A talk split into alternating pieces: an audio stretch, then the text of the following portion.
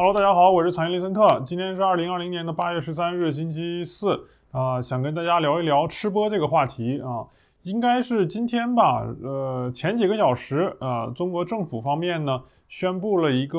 叫什么“拒绝浪费，合理饮食”的这样一个口号，进而呢就是打击了网上的这些呃大多数的吃播的这些自媒体啊，就是那种嗯一下吃很多东西啊，或者说是哗众取宠，然后吃奇怪乱七八糟的东西，还有那种吃那种正常人无法忍受的东西，例如说是吃辣。或者说吃臭、吃什么什么这些东西的人啊，因为呃最近几年呢，在中国这些呃所谓的吃播的博主呃自媒体非常的火，也这个呃引发了一一系列的这种的经济啊吃播经济。嗯，总的来说呢，反正是我也看过一些吃播，呃，是大多数人是非常低俗的啊，就是。那种什么在那埋头在那吃，然后说是啊好吃真好吃，或者说是这种啊吃的那种很辣很辣的东西，很辣的油一下吃很多，或者说是吃那种猪肘子之类的非常腻的猪肘子，一下子吃特别特别多的这种呃各种视频吧啊。然后那么我们先说一说吃播，这个吃播是从二零一四年到二零一五年之间。这个在韩国兴起来的啊，就是那个时候，呃，韩国人突然之间，呃，有了这么一个创意，呃，但但是一直到现在，呃，这个大概六年过去了，在韩国的吃播大多数其实还是那种就是，嗯，让你看我怎么吃，但是并没有像中国这么低俗啊，是这样一个情况。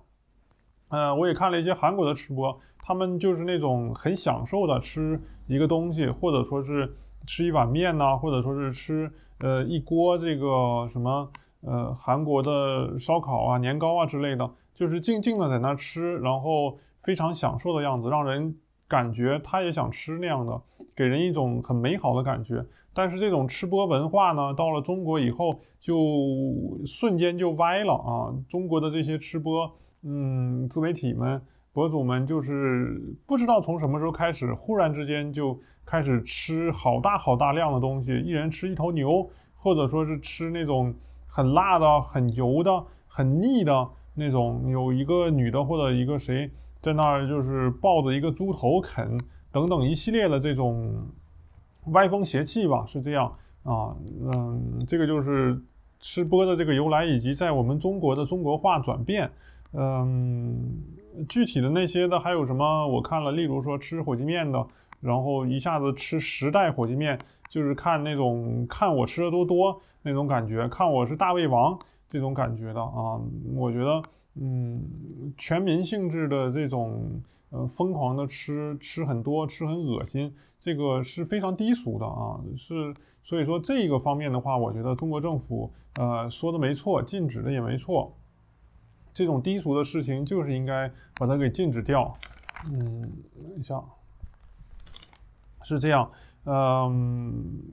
另外呢，有一些人就是有一些自媒体或者人说，是不是因为中国的粮食不够了，或者是怎么样，所以开始呃从全网性质的呃禁止这种浪费？我觉得并不是这样啊，并不是那些嗯他们是什么啊美分吗？或者是那种所谓的人说的中国粮食不够啊？因为呃，吃播嘛，不管你再怎么播，再怎么浪费，也不可能有那么多人去去做这个自媒体。那么少部分的人，即使是浪费一点的话，尽管是可耻的，但是并不影响大局啊。所以我觉得总的来说的话，并不是中国的粮食不够这个问题，而是说，嗯，这个打击低俗文化吧，是这样一个情况。还有就是在这方面的话，有人说这个吃播也不让播了，现在国内越来越呃严格，越来越变态了。其实这个方面的话，尽管我对国内的这个呃舆论控制也是有一定的这个微词吧，但是在打击吃播这上的话，我是赞成中国政府这么做的，因为嗯，就像这种宣传正能量嘛，你不能。呃，全国性质的宣传低俗是不是？就好像是，嗯，理论上来说的话，你和好多人一起多人运动，呃，进行一些什么互动等等的这种的，你关起门来在家里面，嗯，做我觉得是无可厚非，反正只要大家都愿意就无可厚非。但是如果你把这些多人运动啊，或者说是呃呃分别和和谁谁谁一起运动等等之类的发到网上去，这个就不对了啊，这个就是一种歪风邪气，这是我的这种感觉啊。是这样，呃，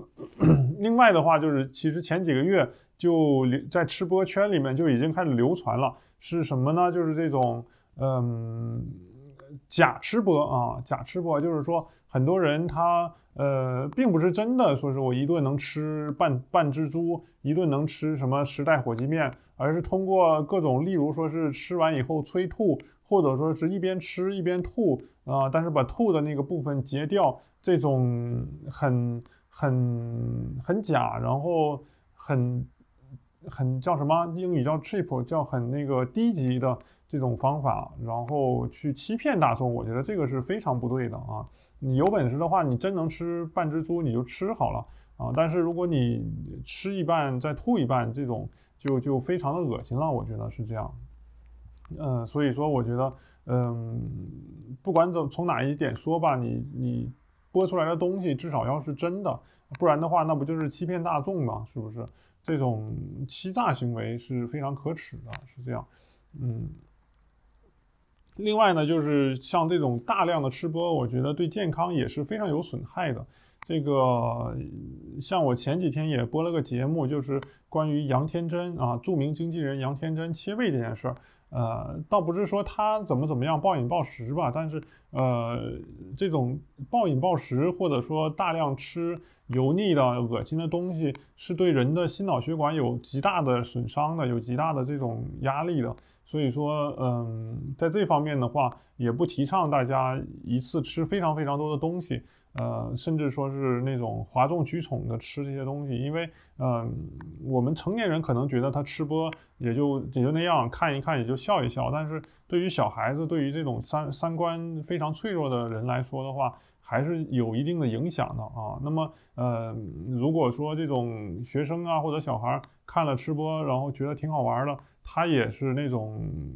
也是大量的吃东西，或者说他跟其他的同龄人，呃，比。比赛谁吃的多这种的搞来搞去的话，我觉得就会对我们祖国的未来、祖国的花朵造成非常严重的影响。所以说这一方面来说，吃播也是不对的。或者或者说这里谈到的吃播，主要是以那种恶俗的、一次性吃大量的、吃恶心的东西为主。嗯，不包括那种就是去探一个店、探一个什么馆子，然后给大家介绍说是这个馆子有多好吃。等等之类，这种我觉得是没完全没有问题的，甚至说你自己做一锅菜，然后在那里吃，也是一种嗯正能量的东西，也是允许的啊。当然是这样，呃，但是呢，我觉得嗯，根据国内这些呃自媒体平台的尿性或者说是呃特性的话，嗯，他们会很大程度上一刀切，就是说嗯。一旦上面有一些风吹草动，下面的这些自媒体就吓得就是非常害怕那种。例如说是什么呃起点小说那个东西，呃一说什么不要有什么黄色恶俗，就好多连这个脖子以下都不能写了这种。所以说我觉得呃普通的这些吃播的博呃博主自媒体们也应该小心，说不定你们尽管没干什么，但是沾了吃播这个边儿也要被删除掉，这个就非常遗憾了啊。这个是我想到的一点。